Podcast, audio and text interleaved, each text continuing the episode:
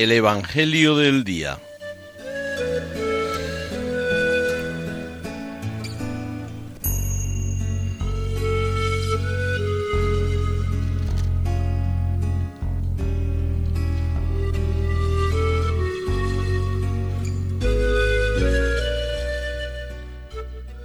De la pasión de nuestro Señor Jesucristo según San Marcos.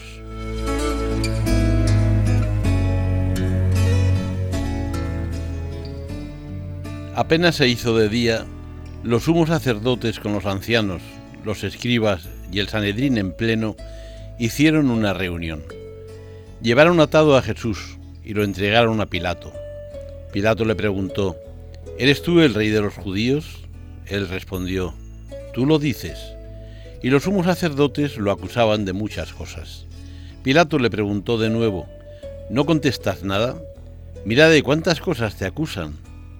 Jesús no contestó más, de modo que Pilato estaba extrañado.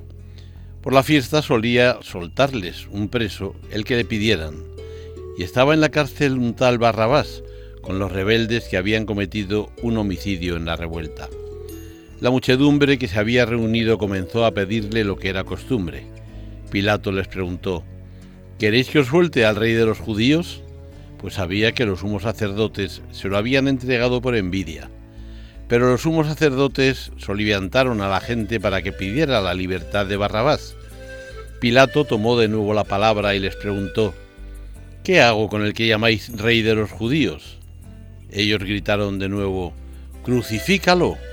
Pilato les dijo, Pues qué mal ha hecho. Ellos gritaron más fuerte, Crucifícalo. Y Pilato, queriendo complacer a la gente, le soltó a Barrabás y a Jesús, después de azotarlo, lo entregó para que lo crucificaran.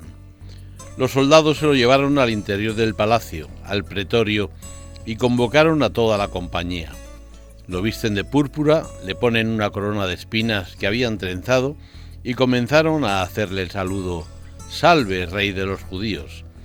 Le golpearon la cabeza con una caña, le escupieron y doblando las rodillas se postraban ante él. Terminada la burla le quitaron la púrpura y le pusieron su ropa y lo sacaron para crucificarlo. Pasaba uno que volvía del campo, Simón de Cirene, el padre de Alejandro y de Rufo, y lo obligan a llevar la cruz. Y conducen a Jesús al Gólgota, que quiere decir lugar de la calavera, y le ofrecían vino con mirra, pero él no lo aceptó.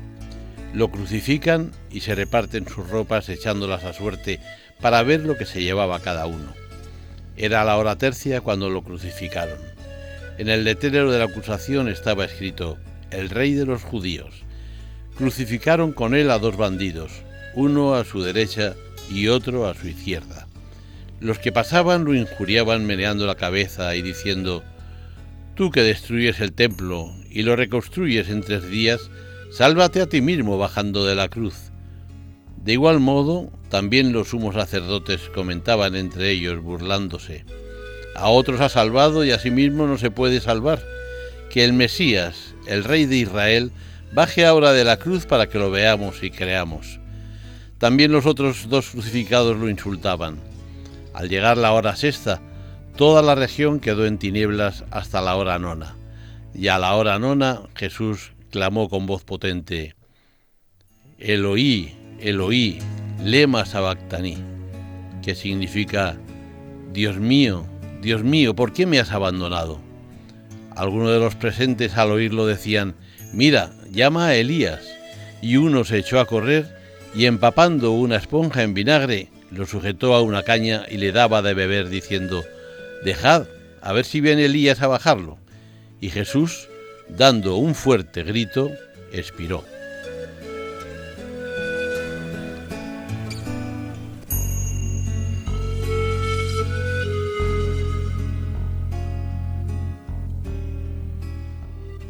El velo del templo se rasgó en dos de arriba abajo.